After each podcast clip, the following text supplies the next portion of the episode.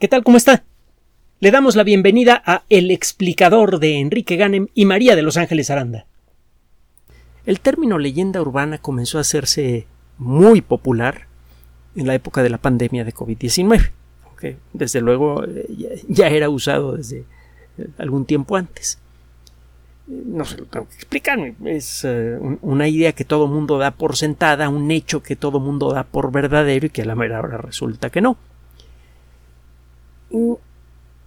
Este término se ha convertido en un arma de dos filos. Por un lado, es un cuando uno eh, señala a una idea popular como una leyenda urbana, está invitando a que todo mundo examinemos juntos esa idea para ver qué tan cierta es o no. Y eso es bueno, se llama objetividad. El problema es que a veces el término leyenda urbana sirve para descalificar alguna idea que es verdadera. Eso pasa en el mundo de la ciencia. Durante siglos, lo único que pudimos hacer con respecto a los terremotos era sufrirlos, temerlos, esperarlos. Las explicaciones que eran ofrecidas para los terremotos eran tan amplias como las que se han ofrecido para la estructura del cielo, el origen del universo, etcétera, y toda clase de historias, de, mitologías con respecto a los, eh, a los terremotos. Una de las ideas más populares es que la Tierra está sostenida en el lomo de cuatro grandes tortugas que a su vez están paradas en, en el lomo de un elefante. Y el elefante está parado en una serpiente. Y bueno, eh, el caso es que los terremotos supuestamente ocurren cuando las tortugas empiezan a sentir incómodas o el elefante empieza a caminar por encima de la espalda de la serpiente. Es una explicación, pues, pues bastante dramática, pero obviamente absolutamente inútil.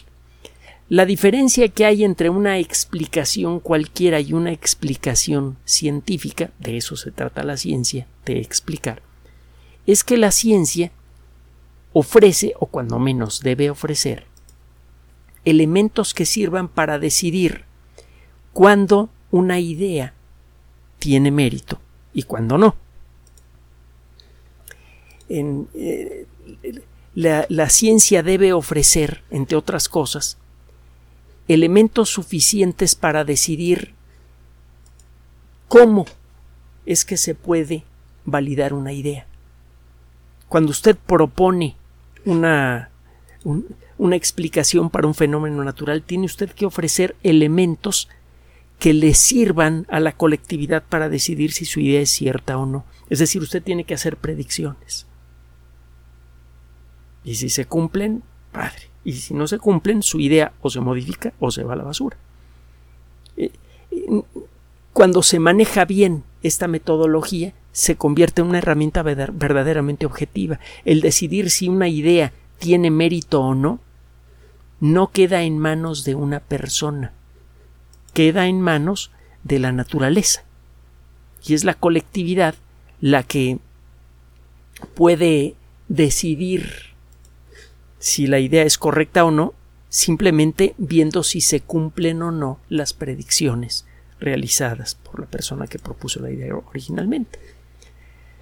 Entonces, bueno, comienza el siglo XXI, el siglo XX, perdón, comenzamos a tener los medios para poder estudiar la naturaleza de la Tierra. Em, gracias a la teoría de la deriva continental empezamos a entender el origen de los terremotos.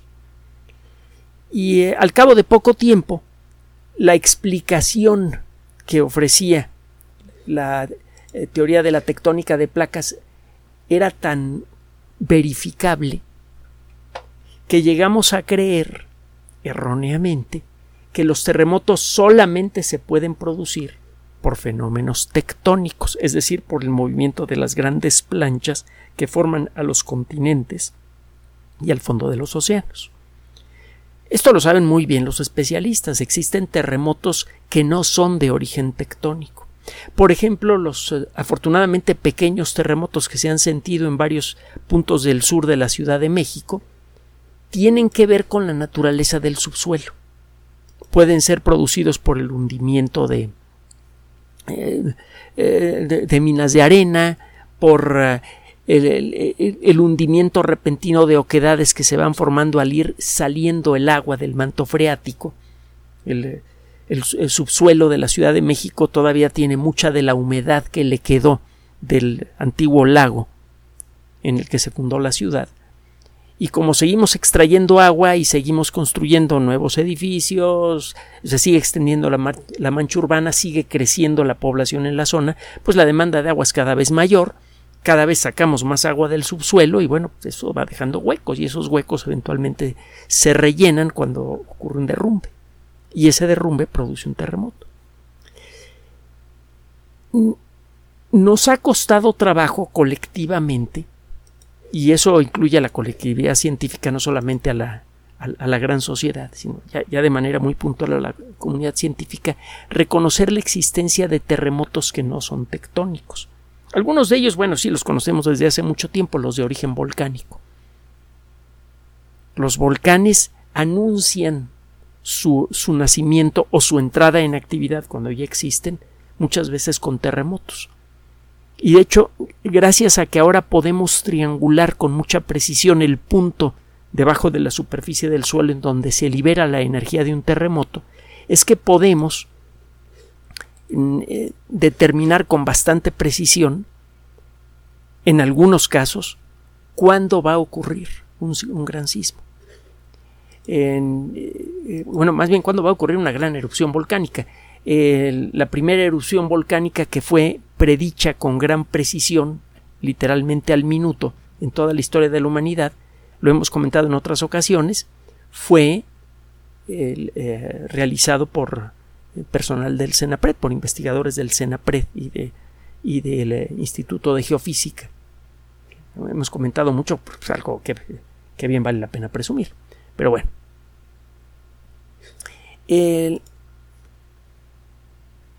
si usted ve que los hipocentros, es decir, el punto debajo de la superficie del terreno, en donde se libera la energía de un terremoto, si usted ve que el hipocentro de los terremotos volcánicos que tienen características muy, muy peculiares. El, el, rastro del sismógrafo es muy peculiar. Si usted ve que estos hipocentros se van acercando a la superficie, pues ese es el síntoma de que hay un algo que está quebrando la roca y al hacerlo está produciendo terremotos y ese algo se está acercando a la superficie. Adivine qué puede ser.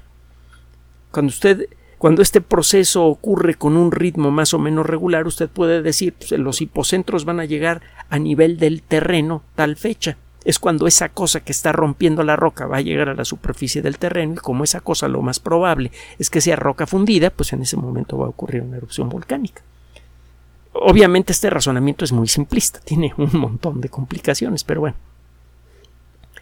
En el desarrollo de la eh, tecnología eh, sísmica nos ha permitido entender cada vez con mayor claridad todos los aspectos de un terremoto. Su origen, el eh, por qué los terremotos a veces producen cierto tipo de, de sacudidas, en qué, por qué ocurren eh, terremotos precursores y ocurren réplicas. Todo eso ahora lo podemos entender, cuando menos en términos generales y con poco a poco cada vez más en forma más y más precisa gracias a la tectónica de placas. Eh, cuando se comenzó a realizar a gran escala la técnica de fracking, empezaron a ocurrir algunos eventos que realmente eh, eh, llamaron la atención de muchos miembros de la comunidad especializada. El fracking, ya ha oído seguramente hablar usted de él, es este eh, método de extracción de petróleo que involucra el eh, eh, inyectar algún material a presión, algún líquido a presión o un gas, en roca fragmentada, por ejemplo, o en roca fácilmente fragmentable, por ejemplo, pizarras cargadas con petróleo. Ese petróleo normalmente no sale de la pizarra es como una esponja que absorbe el, petróleo. No puede usted sacarlo por métodos tradicionales, pero usted, si usted revienta la roca, inyectándole una gran cantidad de, de algún material, de algún fluido a presión, el petróleo se concentra en las oquedades que se forman y de allí lo puede usted sacar. Lo mismo pasa con el gas natural.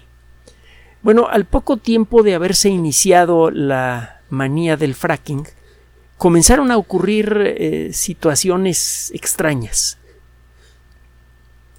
empezaron a ocurrir eh, terremotos pequeños, inesperados,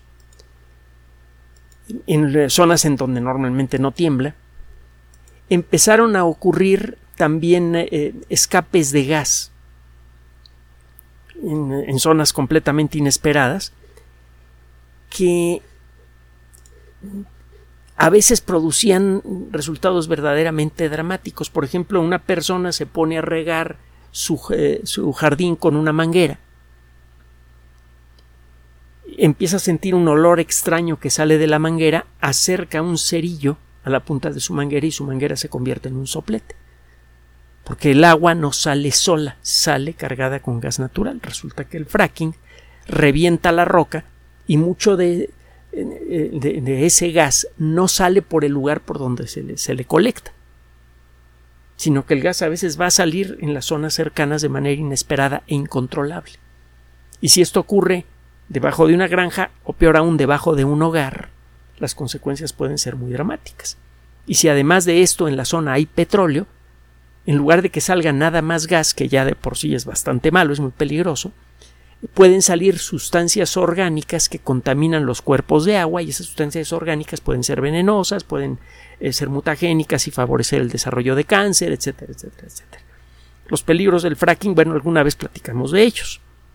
Bueno, eh, cuando se comenzaron a reportar terremotos producidos por fracking, al principio muchos investigadores recibieron la noticia con mucho escepticismo. Eh, eh, se, entendía pues que el fracking realmente revienta la roca que hay eh, a una cierta profundidad, que esto en un momento dado podría producir el, el hundimiento de oquedades debajo del suelo, y eso produce un sismo, o si se hace fracking cerca de una zona de falla, es decir, una zona en donde la corteza está quebrada, la corteza de, de, nuestro planeta, y hay dos planchas de roca que pretenden moverse en direcciones diferentes, si usted hace fracking allí, eso puede liberar la tensión que puede existir entre estas dos planchas de roca y una se va a mover. Y eso producirá un terremoto. Para hacerle corta la historia, los terremotos causados por fracking ahora están eh, razonablemente entendidos y algunos de ellos han sido verdaderamente espectaculares. Me parece que el récord de intensidad de un terremoto producido por fracking es de uno en Estados Unidos que superó la magnitud 7. Y eso es mucho, mucho decir. Eh, hace algunas pocas décadas la ciudad de Kobe, en Japón, fue parcialmente nivelada ocurrieron muchos derrumbes, fue una cosa verdaderamente terrible lo que sucedió en, en, eh, en, este lugar. Y eh, resulta que el terremoto que produjo esta gran catástrofe fue de magnitud 6 y fracción, casi 7, pero no llegó a 7. Entonces, eh, el hablar de un terremoto causado por la mano humana de magnitud 7 pues es algo como para tomarse muy pero muy en serio. Eh, en los últimos años se han propuesto otras posibles causas para terremotos que en algunos casos pueden llegar a producir daño importante que no sean causas tectónicas, es decir, que no eh, terremotos que no sean causados necesariamente por el movimiento de placas continentales. En algunos lugares del mundo a veces ocurren terremotos completamente inesperados, en zonas en donde normalmente no tiembla o tiembla muy poquito, y eh, la colectividad científica al principio pues queda completamente sorprendida hasta que llega alguien con una idea loca, pero bien planteada, y que resulta ser cierta. El 11 de noviembre de 2019 ocurrió un terremoto cuyo hipocentro estuvo apenas a un kilómetro por debajo de la superficie del suelo. Normalmente los hipocentros de los terremotos están incluso a varias docenas de kilómetros por debajo del suelo. Y esto es muy importante. Si el hipocentro de un terremoto está muy cerca de la superficie, la energía sísmica llega a la superficie eh, con menos dilución. No se dispersa tanto en la roca, entonces produce más daño. Este terremoto ocurrió cerca de Montelimar, en el valle del Ron, al sureste de Francia. Si usted le dicen, oye, acaba de ocurrir un terremoto muy fuerte en Chile, en México, en Turquía, en, algunas zonas de China, pues sí, que, terrible, pero no es una sorpresa realmente, que son zonas tradicionalmente sísmicas. Pero el sureste de Francia no es una zona tradicionalmente sísmica. Y este terremoto produjo daños muy severos en, eh, unos pueblos, Santomé, eh, Leteil. Estos pueblos eh, perdieron varios centenares de casas antiguas de estas hechas con rocas grandotas, muy resistentes, varios sitios históricos y de importancia religiosa fueron lastimados. Fue una cosa completamente inesperada. En ese lugar no se practica el fracking. Los franceses, en lo que se refiere a la generación de energía, han sido muy, eh, muy eh, eh, inteligentes. Entre otras cosas, han confiado mucho en la energía nuclear y como consecuencia de eso han llegado a generar hasta más del 95% de toda su electricidad a partir de la energía nuclear. Eh, últimamente habían dejado atrás el, asunto este de utilizar la energía nuclear para generar electricidad, porque se hablaba de que eso era eh, destructivo para el ambiente, no sé qué tantas cosas. El caso es que ahora hemos visto que cuando funciona bien, la tecnología que puede producir más electricidad en forma confiable y a largo plazo es con mucho la energía nuclear. Pero bueno, es otra historia. El punto es que, el punto del programa de hoy es que eh, no se hace fracking en Francia. Está prohibido. en Europa se tiene una conciencia ambiental mucho más sólida que en la mayoría de las otras regiones del mundo, incluso se pasan un poquito porque se han tragado toda la historia del calentamiento global antropogénico y no han tomado otras medidas que bien podrían ayudarles a paliar las consecuencias del cambio climático, que bien puede ser natural o no. Ya hemos discutido mucho al respecto y pronto vamos a volver a soltar un par de cachetaditas por ahí, pero no ahora. Bueno, ¿qué pasó? No hay volcanes en esa región de Francia. Entonces, ni hay fracking ni hay volcanes. ¿Qué otras causas conocidas de terremotos fuertes existen? El hundimiento de oquedades. No hay ningún motivo para creer que existan grandes cavernas que al colapsar puedan producir un terremoto como ese, y menos con un hipocentro tan cercano a la superficie de la Tierra, a un kilómetro aproximadamente se, conoce bien la geología del terreno y el terreno es bastante sólido. Entonces, ¿de dónde viene este terremoto? En un eh, investigador francés, por cierto, de origen francés, John Costain, que murió hace un poco más de... Eh, ya va para una década, poquito menos, propuso que en ciertas circunstancias el agua de lluvia puede llegar a producir terremotos en casos muy particulares. Esta idea se basa en, eh, en, una observación que puede resultar bastante inquietante.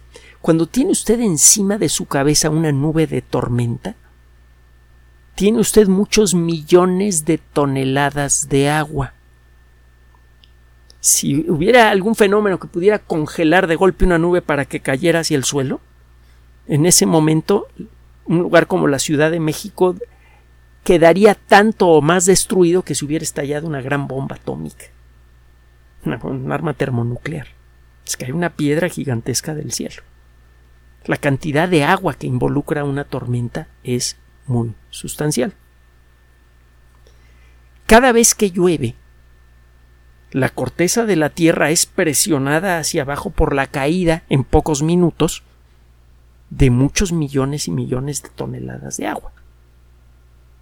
Parece que no, pero la superficie de, nuestro planeta, la corteza terrestre, eh, eh, es flexible y eh, responde de manera mecánica al esfuerzo. ¿Qué significa esto? Que se deforma. Durante la última glaciación, que duró más o menos 100.000 años y que terminó hace 12.000 años, Europa estuvo cubierta por glaciares que en varios puntos llegaron a tener 4 kilómetros de espesor. Esos glaciares se derritieron rápidamente hace 12.000 años. Rápidamente, Dios, estamos hablando de pues, mil años, una cosa quizá menos. Es muy rápido para un geólogo. El caso es que de pronto le quita usted de encima este terreno muchos millones y millones de toneladas de agua. Esto puede resultar sorprendente, pero los geólogos lo saben desde hace varias décadas. El suelo de Europa está, en, términos generales, esto varía de un punto a otro, pero en términos generales está pandeando hacia arriba. Está recuperando todavía la forma que tenía antes de la llegada de los últimos glaciares. Aparecen los glaciares, se comienzan a crecer y eso comienza a aplastar al suelo. Quita usted el hielo y poco a poco el terreno recupera su forma. Es un proceso que toma mucho tiempo. Por eso ahora, a 12.000 años del derretimiento de los glaciares, el suelo de Europa todavía está poco a poco hinchándose porque está recuperando su forma. Estos cambios en la forma del terreno pueden producir a veces resultados históricamente dramáticos. Si usted busca el sitio exacto de donde partió Colón hacia el continente americano, tiene usted que meterse no me acuerdo cuántos kilómetros tierra adentro. El puerto de Palos hace mucho tiempo que no es puerto y no tiene palos. Es un lugar semiárido de Colón para acá, en apenas 500 mugrosos años, el mar se ha alejado varios kilómetros de la zona. En parte por estos cambios de, la estructura del terreno que no tienen que ver con el movimiento de los continentes. Hay otros fenómenos que pueden hacer que la corteza de la Tierra cambie de forma. Por ejemplo, cuando ha tenido mucha, una cosa muy pesada encima y se la quita usted. Es una de muchas causas. Bueno, ¿por qué le menciono esto? Piense usted en un lugar que sabemos que tiene una superficie muy, eh, eh, muy maltratada, tanto por eh, las circunstancias naturales como por, por la intervención humana. Tiene usted un lugar en donde ha operado por mucho tiempo una eh, cantera de donde están sacando material. La extracción de material involucra producir explosiones, remover de pronto muchas toneladas de roca que caen al suelo. No sé si ha visto la película La agonía y el éxtasis, que es creo que la única película que yo conozca que narra una parte de la vida de Miguel Ángel, claro, desde la perspectiva de, Hollywood, que siempre distorsiona mucho las cosas, pero bueno, está basada más o menos en hechos históricos. Y la actuación de Rex Harrison y de eh, Charlton Heston pues, es bastante atractiva, bastante divertida. Es una película eh, visualmente atractiva. cuando Miguel Ángel está en la cantera, se ve el proceso de, extracción de los grandes bloques de mármol y cómo, eh, como parte de ese proceso de extracción, se van rompiendo grandes masas de, de roca de muchas toneladas de peso que de pronto caen al suelo. El subsuelo de las canteras está sometido continuamente a este tipo de esfuerzos como consecuencia de, eh, del proceso de extracción de materiales. Entonces, el subsuelo de las canteras, por sí mismo, es ah, eh, frágil, porque a lo largo de mucho tiempo ha recibido ese tipo de agresiones. Ahora, eso eh, podría en principio explicar el, el origen de un terremoto como estos. Probablemente, como consecuencia de, esta, de estas sacudidas frecuentes, el subsuelo se ha llenado de grietas y un buen día una de esas grietas se rompió y eso liberó tensión en la, en, la roca, en la, corteza terrestre y eso produjo un terremoto. Solo que la explicación se queda corta porque los cálculos sugieren que la sola explotación de la cantera, que involucra la remoción de grandes, de muchas toneladas de roca, la caída de masas de roca de este, por laderas hasta el suelo, eh, eh, las explosiones, todo este tipo de cosas, no son suficientes para producir fracturas suficientemente grandes como para que se quiebre una parte de la corteza terrestre y se mueva y se produzca un terremoto se necesita alguna cosa más. Resulta que poco tiempo antes del terremoto en, el Valle del Ron, hubo una serie muy intensa de lluvias en la región. El suelo se saturó de agua y esa agua comenzó a moverse hacia abajo. Tiene usted una masa de agua de muchísimas toneladas que comienza a moverse. Este movimiento hacia abajo va haciendo que cambie la tensión que hay sobre la roca fragmentada que está más abajo. Las grietas naturales y las inducidas por la explotación de la cantera pueden alcanzar una profundidad muy importante. Si usted en esa zona de pronto echa un montón de agua y esa agua comienza a moverse hacia abajo, ese movimiento de esos miles y miles, si no es que millones de toneladas de agua, va produciendo tensión en rocas que ya de por sí están maltratadas, y eso puede en un momento dado hacer que una de las grietas se haga lo suficientemente grande como para que ocurra un quiebre en la corteza terrestre y se acomode la corteza y se produzca un terremoto. Esa teoría, en términos generales, fue propuesta por John Constein. Habla del fenómeno de la hidrosismicidad. Pues bien, un grupo de investigación, déjeme ver, aquí está el dato, eh, un grupo de investigación, principalmente francés, publica un trabajo delicioso, muy bien planteado e inesperado en una revista que hemos mencionado en otras ocasiones que se llama Remote Sensing, es decir, eh, sensores remotos o, lecturas remotas. Es una revista que publica trabajos de investigación en, ciencia y también en desarrollo tecnológico que involucren el uso de tecnologías que permiten medir cosas con precisión y a distancia.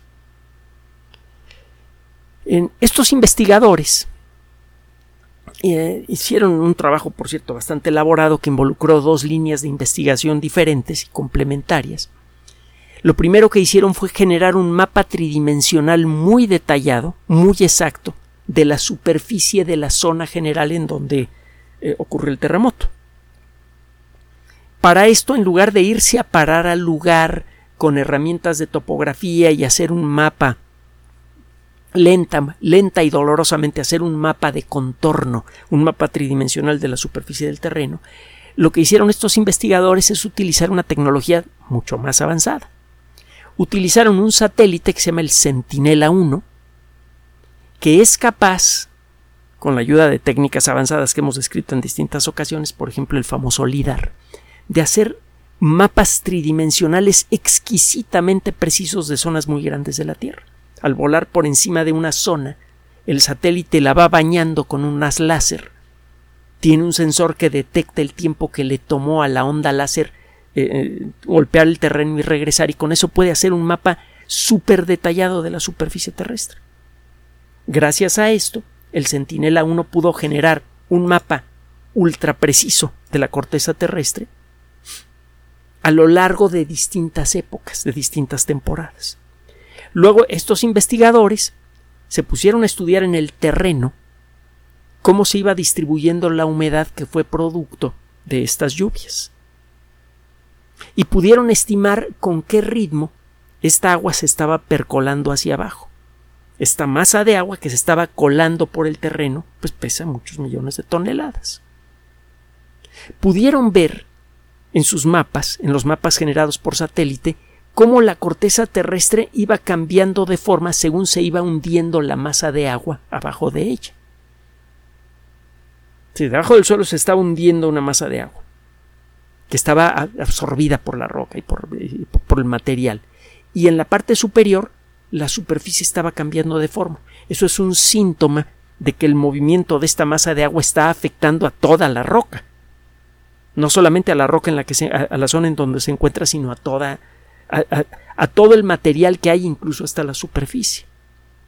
Todo el terreno se estaba zarandeando lentamente como consecuencia del movimiento de esta agua que había caído de golpe y en grandes cantidades durante esa temporada de lluvias. Esto alcanza el clímax precisamente en el momento del terremoto. Es cuando el movimiento es más rápido como si se estuvieran abriendo grietas más grandes en el terreno. En pocas palabras, lo que consiguen estos investigadores es eh, ofrecer por primera vez en la historia de la sismología evidencia razonablemente buena, interesante, de que existe la posibilidad del disparo de terremotos producidos por lluvias. Y esto, desde luego, agrega una nueva, un nuevo interés al estudio del clima terrestre. Porque eh, la hidrosismicidad explica cómo es que pueden ocurrir terremotos completamente inesperados en zonas en donde nunca tiembla.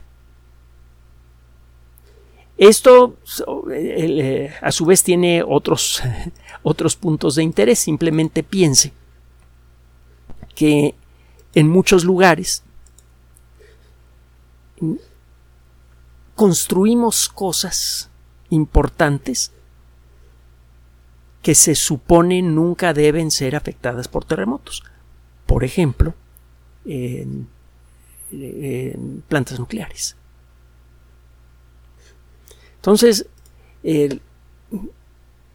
esta la, tecnología que se desarrolle como consecuencia de este estudio podría servir para revelar exactamente qué riesgo existe de un terremoto importante en un lugar en donde uno no espera terremotos y en donde uno ha construido algo como por ejemplo una eh, planta nuclear. En, lo mismo puede decirse de una gran ciudad. Si usted eh, eh, quiere calcular los verdaderos riesgos sísmicos de una ciudad, pues no basta con que estudie lo que sucede con las placas continentales. Tiene que conocer bien al terreno para saber si el terreno mismo no le puede dar una mala sorpresa, por ejemplo, eh, como consecuencia de una temporada de lluvias, como consecuencia de la extracción continua de agua para consumo humano, de la desviación de, ríos que se ha hecho en muchísimas ciudades. Cualquier cosa que afecte de manera grande la distribución del agua en la superficie del terreno en ciertas circunstancias puede llegar a causar sismos, sobre todo si ese terreno tiene muchas fallas, como es el caso de la Ciudad de México, por cierto. Es un trabajo que hizo eh, un investigador eh, de origen europeo que dedicó su vida a la geología aquí en México. tuvimos el gusto y el honor de conocerlo, al doctor Soltan de Cherna. Entonces, este trabajo tiene un montón de vericuetos muy sabrosos. Los terremotos pueden ser en ciertas ocasiones muy específicas causados por lluvia. Y se puede llegar a anticipar el riesgo de un terremoto causado por lluvia basándose en las observaciones realizadas por estos investigadores. Hace algunas décadas, si le hubieran dicho, oye, pues la lluvia puede causar terremotos, usted habría dicho que es una leyenda urbana. Y en la mayoría de los casos lo es. Pero en ciertas ocasiones, efectivamente, lo que sucede en las nubes puede tener un efecto muy tangible en lo que sucede en el suelo. Gracias por su atención. Además de nuestro sitio electrónico www.alexplicador.net, por sugerencia suya tenemos abierto un espacio en Patreon, el explicador Enrique Ganem, y en PayPal, el explicador patrocinio por los que gracias a su apoyo sostenemos este espacio. Puede usted descargar gratuitamente estos audios en formato MP3 en Spotify y en iTunes como El Explicador sitio oficial y en SoundCloud como El Explicador y con formato de video en YouTube en El Explicador sitio oficial. Recuerde nuestras redes sociales de siempre, Twitter Enrique-Ganem y en Facebook Enrique Ganem sitio oficial, El Explicador y los grupos que usted ya conoce. Finalmente, el explicador siempre somos María de Los Ángeles Aranda y Enrique Ganem. Gracias.